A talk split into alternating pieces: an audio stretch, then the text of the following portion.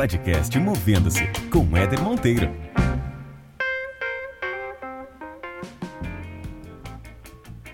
Muito bem, muito bem. Começando agora o primeiro episódio do podcast Movendo-se.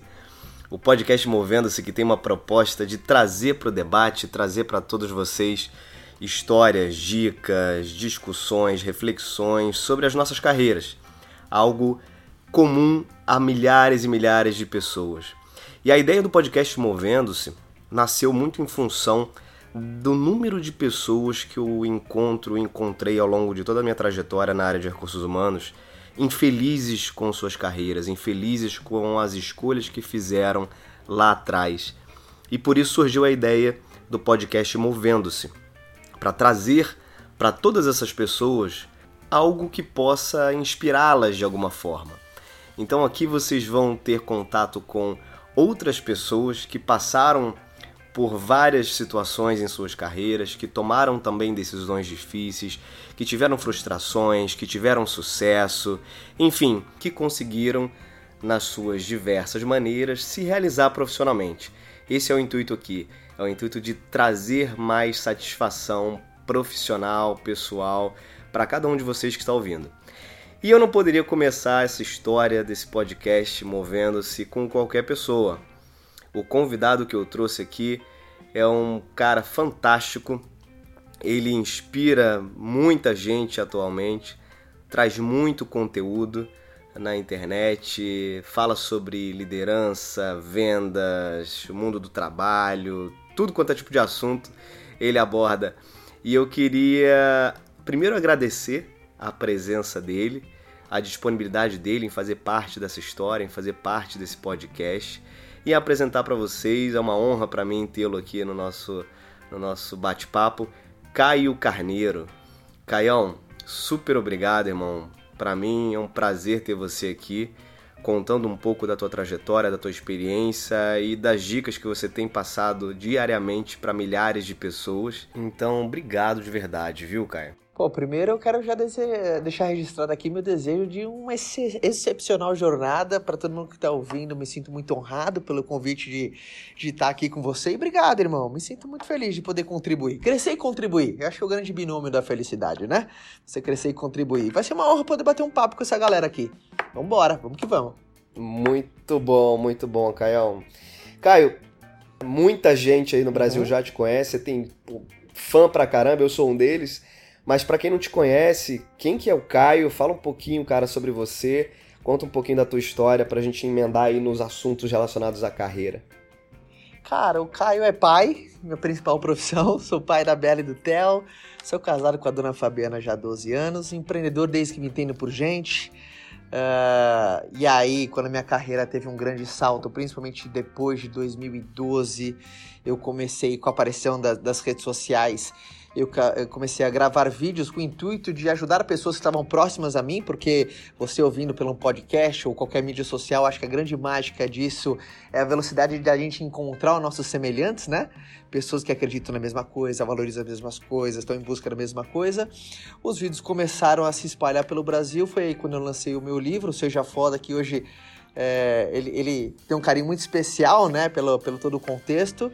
E um cara completamente insatisfeito, que busca viver a vida numa intensidade máxima aqui, sempre aprendendo e com tesão de poder contribuir enquanto cresço. Então, resumidamente, em 30 segundos, esse sou eu, um eterno aprendiz também.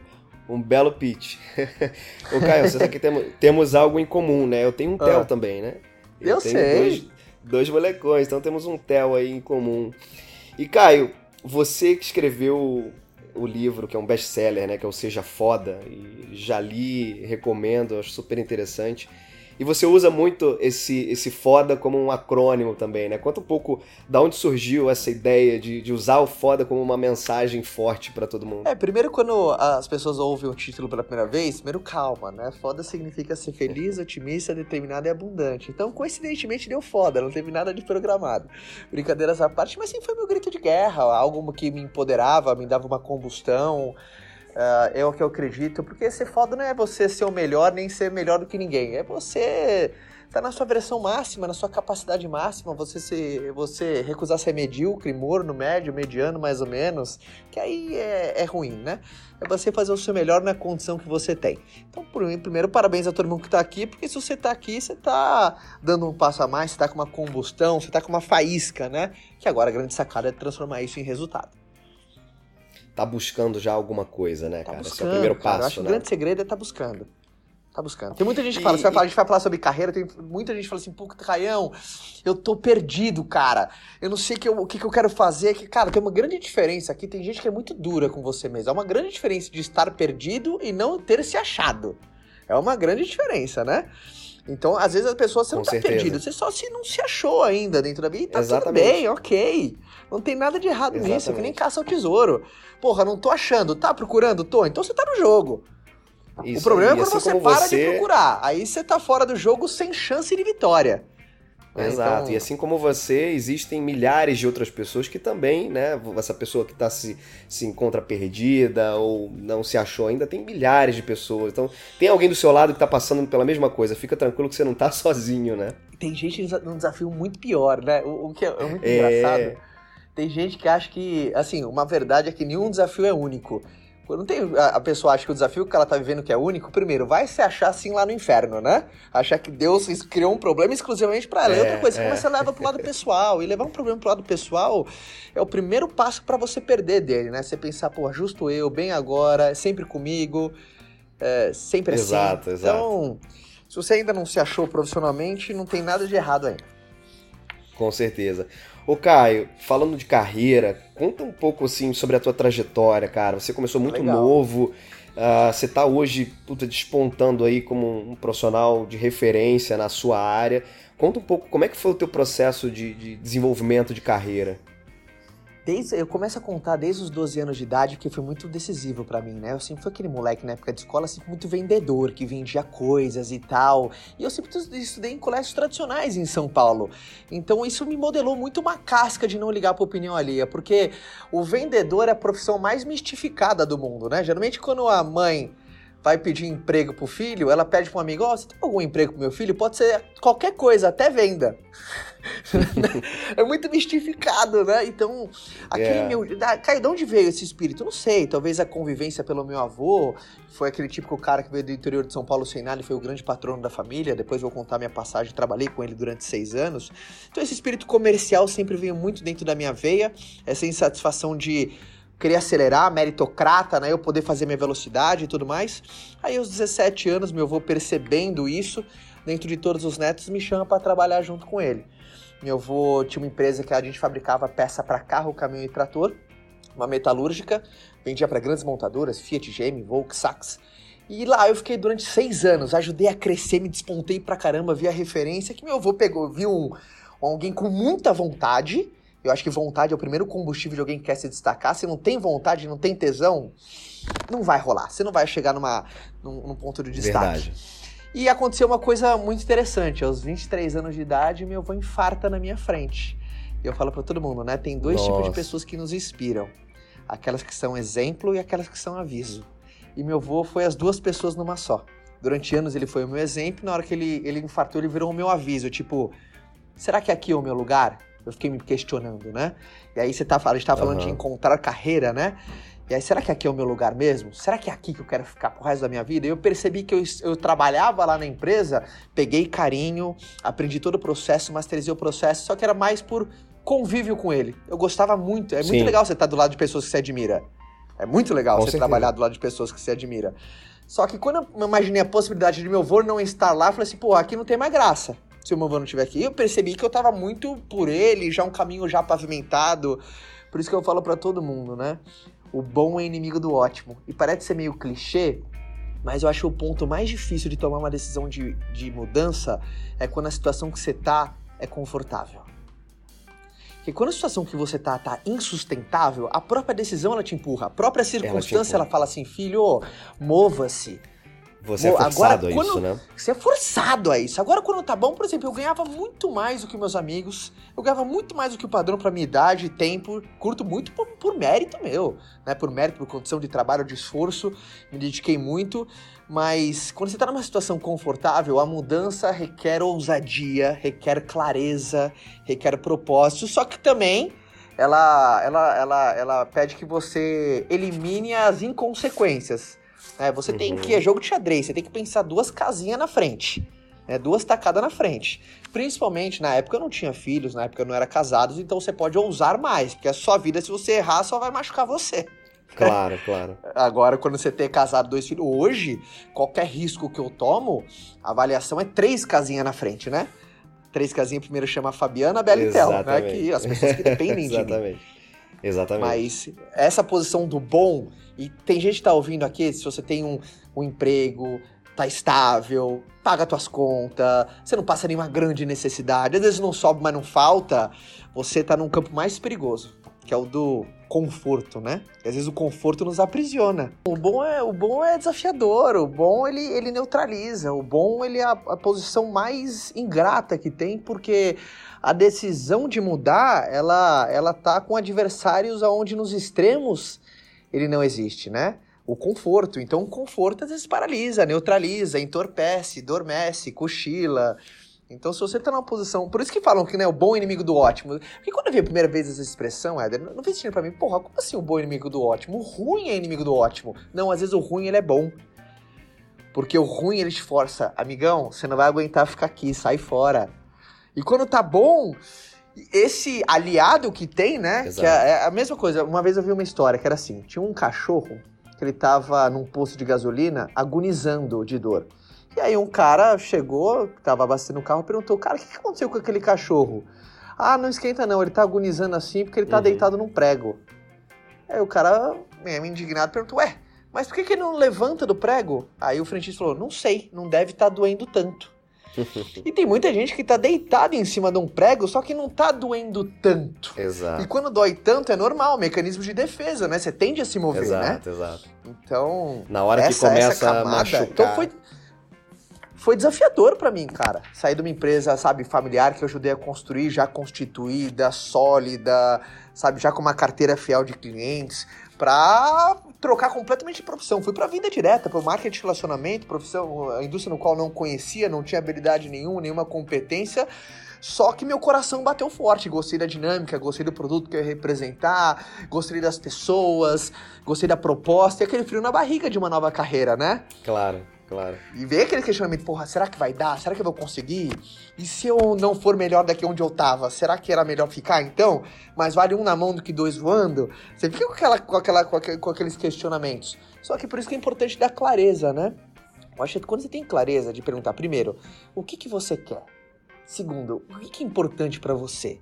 Terceiro, o que, que você não consegue ficar um minuto sem pensar a respeito? Essas perguntas têm que nortear suas decisões. É, essas, essas perguntas que serão lá na frente, cara, você vai chegar com, para mim, os piores sentimentos da vida de qualquer homo sapiens sabe de falar, puta, não deu tempo. Que é, droga. É. Não fiz o que eu queria. E assim, eu tenho pavor disso. Se você cai, o que, que você tem pavor? Chegar lá na frente e falar assim, cacete, eu não fiz aquilo? E agora não deu mais tempo? Você sabe que existem, né? Você já deve ter visto relatos aí, se eu não me engano, tem até livro sobre isso, uh, de, de enfermeiras, né? Que começaram a, a, a, relatar e a construir né, uma série de, de artigos com uh, tudo aquilo que elas ouviam no leito de morte. E uma das principais, um dos principais aspectos né, era esse arrependimento pelo que eu não fiz, o tempo que eu perdi, as coisas que eu deixei porque não tive coragem, de repente, de, de assumir ou de ir em frente, né? E só que já é tarde, né, cara? Você já tá no leito de morte, aí não adianta mais, né? E sabe uma coisa que me ajudou muito, principalmente na transição de carreira? Porque todo mundo fala assim, poxa, Gabriel, mas dá uma dica prática, né? De como que eu posso me mover, como uma estratégia. Uhum. É, tudo que você faz, é estatístico isso, tudo que você faz das 9 da manhã às 5 da tarde é para pagar conta. Ninguém enriquece trabalhando das 9 às 5. O que determina a tua criação de riqueza é o que você faz posterior a esse horário. Né? Eu comecei a fazer minha Uhum. transição de carreira posteriormente. Fiquei muito mais cansado no primeiro ano, sabe? Porque, pô, eu entrava na firma às seis e meia da manhã, saía às cinco, seis e meia da tarde, e depois, puta, eu comecei a abrir mão de horário livre, geralmente aquele horário mais noturno, final de semana. Comecei a, a colocar o pé na minha carreira que eu queria transicionar. E, e aí o call foi muito mais simples, né? Porque é muito mais fácil você decidir trocar de carro com um já em movimento, né? Do que você dar um all-in Claro. num carro que tá parado, guardado, você nem sabe se tá andando ainda. Então essa transição foi muito esperta. Então uma dica que eu dou pra você é como é que você tá usando o teu horário é, outside, né? Que a gente chama, né? O teu horário fora do padrão. Perfeito. A maioria das pessoas não utilizam os horários fora do padrão. Então, o que você faz fora do padrão é a construção de riqueza e transição de carreira se for o teu desejo, né? Tem muitas pessoas que constroem uma segunda carreira e levam as duas em paralelo, se tem tesão e ama, Perfeito, perfeito. ótimo.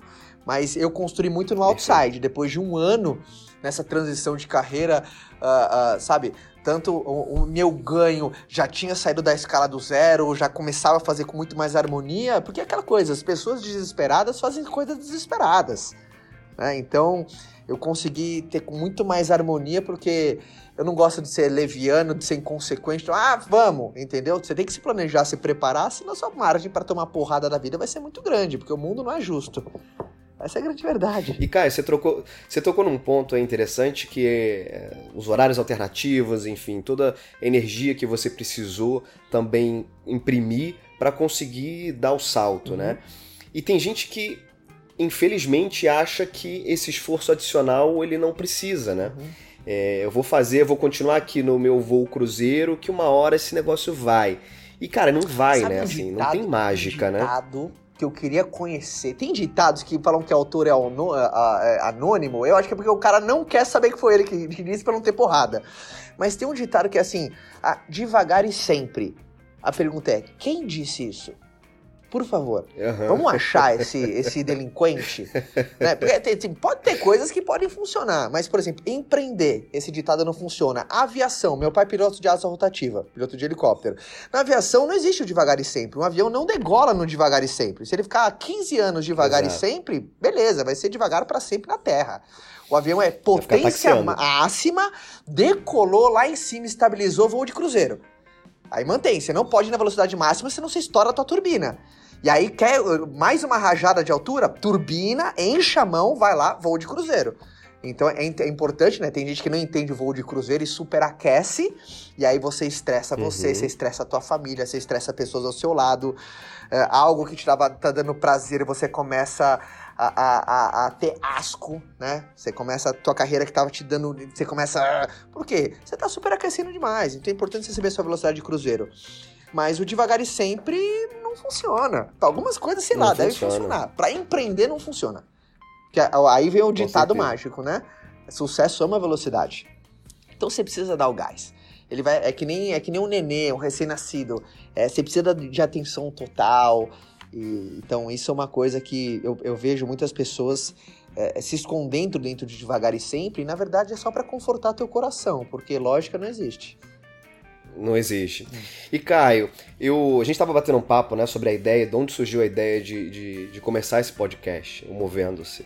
E, e o grande objetivo é tocar nas pessoas de alguma forma que não se encontraram nas suas carreiras ou chegaram num, num determinado ponto que começaram a se questionar se eu estou na área certa, se isso é o que eu quero pra mim, ah, não estou feliz, etc. E existem milhares de pessoas, né? Eu te falei, minha carreira é, dentro do mundo corporativo, na área de recursos humanos, aí, com 15 anos de, de, de história, ah, ouvir já e ouço muitas pessoas insatisfeitas com o que elas fazem, né? E tem milhares de pessoas no Brasil inteiro é, nesse, nesse mesmo, com esse mesmo sentimento. Que- A que, que você atribui, Caio, a, a- a essa quantidade de gente infeliz no trabalho, cara? Você acha que existe algum fator aí por trás disso? Ah, primeiro, as pessoas têm muito medo do que o outro vai achar. A opinião alheia, o julgamento. Sabe, tem gente que prefere viver certo do que viver feliz. Tem muita gente que tá ouvindo aqui que faz aquilo que não gosta pra ganhar aquilo que sabe que não merece, só que tá lá às vezes pra honrar papai e mamãe, ou pra uma roda de amigos, ou parecer tá certo pra galera do prédio, ou do condomínio, dos amigos antigos de faculdade. Então, o julgamento é uma coisa que neutraliza muito as pessoas. Era uma coisa que eu nunca deixei que a opinião de alguém se tornasse minha realidade, né? Por exemplo, tem muita gente que é médico só porque o pai é médico, mas ele não tem tesão nenhuma na medicina. Mas ele sabe, se ele escolher, Verdade. por exemplo, ser ator, o pai vai ficar completamente frustrado e você tem vergonha de encarar esse desafio, ter esse resultado, porque se você estoura como ator, seu pai vai falar: Eu sabia que você tinha futuro, meu filho. é assim, funciona assim. O indicador universal que você está crescendo é resultado. Então, antes de resultado, todo mundo te bate, mas depois você atinge, todo mundo dá um tapa nas tuas costas. Então, é desafiador? Claro que é, o mundo te julgar. Por isso, você tem que ter o controle mental. Para mim, a batalha mais difícil que você vai enfrentar é aquela que acontece dentro de você. Então, o primeiro ponto que é que a maioria das pessoas não ousam. Puta, e se eu falhar? Né? Como que vai ser o olhar das pessoas sobre mim? Pô, ninguém paga tuas contas, ninguém tá nem aí pros teus problemas. Ninguém perde o sono por causa dos teus problemas. Então vai te fazer feliz, cara. Então essa é a primeira coisa. A segunda coisa que me fez assim, uma coisa tática agora pra galera, tá, eu quero. Como é que eu faço pra achar? Eu não conheço, Éder, outra estratégia senão assim, testa. Testa. Testa caminhos, cara.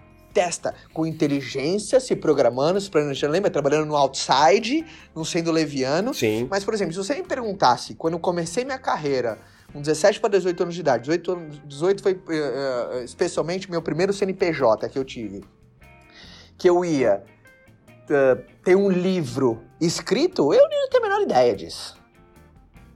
Entendeu? Só que foi aquele teste. É teste, experimenta. Teu coração vibrou, fica. Investe, lapida mais um Uhum, pouco uhum. né? Muitas coisas. Então, assim, sonhos mudam, os metas mudam, os planejamentos mudam. Não tem nenhum sonho infalível ajuste. Só que quando você não testa, é aquela coisa: se você tem um alvo, você tem uma chance. Não é que você vai acertar. Você tem a chance. Mas quem não tem um alvo não tem chance nenhuma. Então o alvo pra mim sempre foi muito Caio, testa. Então eu sempre testei muitos caminhos, até uma hora que meu coração vibrou. Vou dar um exemplo idiota, mas do cotidiano. Aos 23 anos de idade, 22, eu, eu, eu, eu conheci o meu tesão gastronômico, que é comida japonesa. Até 23 Legal. anos de idade eu nunca tinha colocado na boca, porque eu tinha meio aversão. Pô, vou Aham. colocar um peixe cru na minha boca, não é muito a minha praia, eu sou o cara da carne, do churrasco. E aí, minha esposa, apaixonada, falou assim: pô, se, se a gente vai estar junto, você tem que ao menos experimentar. Experimentei, hoje é meu tesão, eu só falo. E quem diria, né? Mas assim, é teste, carreira acontece por aí. Né? Quantas pessoas que às vezes vão para a área de humanas e aí descobrem uma carreira completamente oposta ao que o coração vibrou. E às vezes você vai aproveitar de algumas coisas, só que assim, testa caminhos, cara. Testa. Uma hora teu coração vibra. Ah, e tem um pouco de crença envolvida também, né? Você pegou o exemplo do- da, da comida japonesa. Ah, como é, quando é que eu vou conseguir comer com aquele pauzinho, né, cara? Com aquele palitinho? A gente sempre achava que era impossível Não, eu, eu comecei negócio, a né? empreender, vai fazer, eu tô- vou fazer 33, vai fazer, eu sou ruim de biologia, vai fazer 3, 16 anos, 16 anos. E na minha época, 16 anos atrás, ninguém falava a palavra empreendedorismo. Ninguém conhecia essa palavra. Aham. né? Eu, eu fiz administração, geralmente quem fazia administração, as pessoas, e o que você tá fazendo na faculdade de administração? Não sabe o que vai fazer, né? Tá perdido, faz administração, é isso aí. É, Então, assim, não era cool ter seu próprio negócio antes, né? Não era bacana. No Brasil tem uma crença mais embutida ainda. Geralmente no Brasil, lá nos Estados Unidos tem uma crença muito, muito legal. Eh, principalmente Vale do Silício e tal. Geralmente quando o, o, o, o ápice de uma pessoa, quando abre um negócio, é vender. Lá no do Silício, quando você vende algum negócio, tem festa pra você, galera. Puta, parabéns, você vendeu o seu negócio. Aqui no Brasil, se você vende o seu negócio, as pessoas, mancha, que pena, mas o que que tava, tava ruim? Que pena, né? O que que tava acontecendo? Fracassou, né? Fracassou, né? Então, não era uma coisa muito cool, né? É, e hoje, Uhum. cada vez mais as pessoas vão entendendo que é. Você pode empreender dentro do seu emprego. Pra mim, empreender é aprender a remunerar uma paixão. Exato. Acabou. Exato. Você aprendeu a remunerar sua paixão, você é um puta de empreendedor. Tem muito médico empreendedor, dentista empreendedor, é, é, engenheiro empreendedor. Aprendeu a remunerar a paixão, bem-vindo ao mundo empreendedor. Cara, adorei essa frase. Aprender a remunerar a paixão. O que, que você pode dizer para esse público que tá vendo a gente, Caio, como dica aí? Como é que você remunera a tua paixão? Como é que você consegue definir o que é paixão para você? Primeira, eu acho que o, o passo de, o primeiro passo de qualquer mudança é o reconhecimento. Se dentro do- desse áudio você já reconheceu algumas coisas, não importa o que seja, não quer saber o meu Perfeito. lugar onde eu adoro. Uau, reconheceu. puta, aqui onde eu tô não é o meu lugar. Uau, reconheceu. Vamos ter um plano pros dois lados. Perfeito. Tá? Essa é a primeira coisa. E, e eu acho que a segunda coisa para você para você aprender a remunerar uma paixão, primeiro é você ser verdadeiro com você. Você tem que jogar limpo com você, cara. Joga limpo. É, assim, é clareza. Geralmente, é, qualquer resposta que vem antes de dois segundos, ela não é clara. Você perguntar, que time você torce? Então, Palmeiras. É porque é real. Né? Então, a primeira, porque assim, às vezes a gente se força a gostar daquilo que a gente faz. A gente sabe que a gente não ama e não é o nosso lugar, mas você tenta forçar uma situação. E às vezes vai dar muito mais trabalho você forçar do que você encontrar um caminho muito mais natural que está atrelado com coisas que são importantes para você. Então você não tem que, você, não pode ter medo da mudança. Para mim a única coisa permanente é a mudança, tá? A, a, a mudança é a única coisa que vem para ficar. O resto não sei. Então você tem que estar suscetível à mudança. Você tem que, sabe, a, aprender a se adaptar. E você tem que saber qual, qual é aquilo que você. Sabe, para mim, duas perguntas que vão nortear a galera. Cara, se felicidade fosse a moeda nacional, que trabalho eu te faria rico pra cacete? Perfeito, perfeito. É? E a segunda coisa, se você ganhasse hoje na Mega Sena, você continua, continuaria fazendo o que você faz? Ah, cara, se eu ganhar na Mega Sena, eu sumo. Não tem nada de errado, mas o único propósito para fazer o que você faz era grana. É. Era grana. Não tem nada de errado se foi esse o objetivo. E você tava com um plano para preencher o teu propósito. Agora, quem tem só esse plano, não tem plano de preencher o teu propósito, vai acabar com a vida bem vazia. Então, essas duas perguntas vão te remunerar, vão, vão te dar um norte para saber esquerda, direita, frente ou trás. Então, isso sempre me norteou muito, sabe? Muito bom, Caio. E você trouxe um ponto, resgatando uma fala que você trouxe pra gente, né? um pouquinho atrás, que é você trabalhar buscando agradar alguém, né? Você trabalhar com algo que para aquele público, para aquela sociedade, para as pessoas que estejam à sua volta, faz sentido para elas. Mas não necessariamente faz sentido para você, né? Eu acho que esse ponto que você tocou, tocou é muito legal, porque as pessoas elas abdicam do seu propósito para agradar outras pessoas, né? Ou porque isso aqui é legal, acho que vai me dar um status, eu vou ficar bem na fita com minha galera da faculdade, os caras já vão ver, pô, o Éder tá lá, caramba, alcançou o sucesso, mas cara, o sucesso dentro de você, ele não existe, né? Uhum. Ele tá ali como uma, uma, uma, uma armadura, né? Uma máscara para quem tá de fora ver. E acho que é super legal isso que você traz, né? Quando você começa a identificar o teu propósito, é, não, é, não é grana, né, cara? A grana ela é consequência. Eu tenho visto hoje você provavelmente também, a quantidade de pessoas com muito dinheiro e em depressão, cara, é um negócio de louco, assim. Mas por que que estão com depressão? Porque elas estão fazendo alguma coisa que não, não é aquilo, né? Não é a essência delas, não toca, não, elas não veem nenhum valor pessoal naquilo ali, mas estão cheias da grana. É, então é, é, um, é um paradoxo, né, cara? Depressão é a doença do século, né? Tem um estudo que diz que até 2025 ela vai invalidar mais pessoas do que qualquer outra doença. E na verdade, Sim. todo mundo é meio mistificada a depressão, né? Tem gente que fala assim, porra, como é que o cara com tanto dinheiro ele tem depressão? Ele não sabe o que, que é eu. Cara, é uma doença, não tem nada a ver uma correlação com a outra. Mesma coisa, exato, como é que um cara exato. que tem grana tem pneumonia? O que, que, tem a ver? né? Pneumonia é tipo com, isso, né? Com, com dinheiro. É, é aquela, é a doença da cabeça, do preenchimento. Então, é, é, lógico, tem, muitos, tem muitas famílias que acabam por conta de dinheiro, mas tem muitas famílias que acabam por conta de só ter dinheiro. Então é você buscar o completo, é buscar, buscar o meio de tudo, né? É tudo que te preenche. Então você tem que pensar em algo que vai te trazer, porque o dinheiro ele é um péssimo uh, amo, mas é um excelente servo, né? Ele serve uhum, a gente muito uhum. bem. Agora, quando você tem como amo, ele é horrível. Uh, então você tem que pensar em você no completo. O que, que te faz feliz, o que, que você sente que você está crescendo e contribuindo, você está fazendo diferença, que você sente vivo naquela atividade e você tem um, um grau de comissionamento para preencher os teus sonhos, que é muito, muito válido e, e é devido de você conquistar. Uh, mas se eu fosse dar uma, uma coisa final que você falou de, de julgamento, é uma coisa que não tem como você fugir.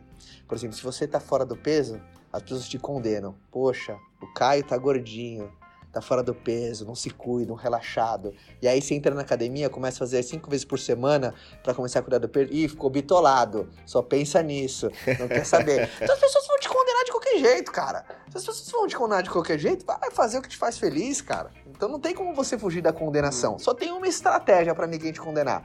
Não faça nada, não queira nada e se torne um ninguém. Aí ninguém vai nem saber seu nome. Maravilha, maravilha, Caião.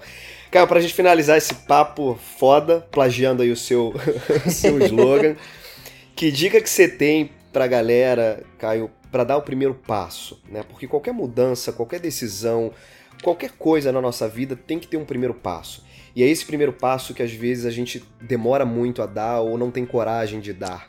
Que dica você tem para que as pessoas efetivamente deem o primeiro passo? Desligando esse podcast, tem uma pequena vitória. Uma pequena.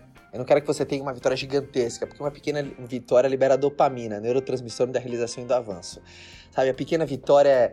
Sabe, às vezes, algum amigo seu que tá numa carreira que te intriga, que te, sabe, que te brilha, que te dá curiosidade, que você fala, puta, ali deve ser legal. Vai conversar com ele. É uma pequena vitória.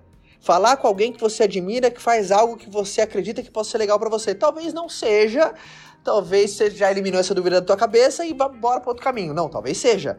Então, uma pequena vitória, sei lá o que, que seja essa pequena vitória para você. Ou falar com alguém que você admira, ou você experimentar alguma coisa nova que tá fácil ao alcance, você não precisa fazer grandes mudanças, mas é aquela coisa, você não precisa pular hoje na água. Calma, coloca o pezinho em algum lugar diferente.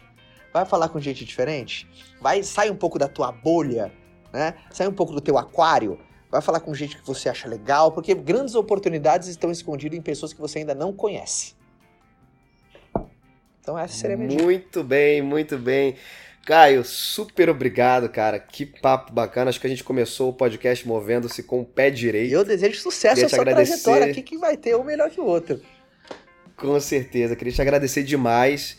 Com certeza o pessoal tá aí que tá ouvindo conseguiu captar muita coisa, conseguiu parar para refletir, vai digerir ainda algumas coisas que ouviram nesse, nesse bate-papo.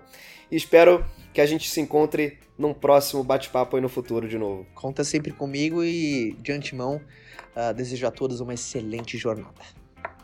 Então é isso, pessoal. Esse foi o primeiro episódio do podcast Movendo-se. Espero que vocês tenham gostado e que continuem acompanhando daqui para frente todas as histórias, dicas e tudo que vem por aí.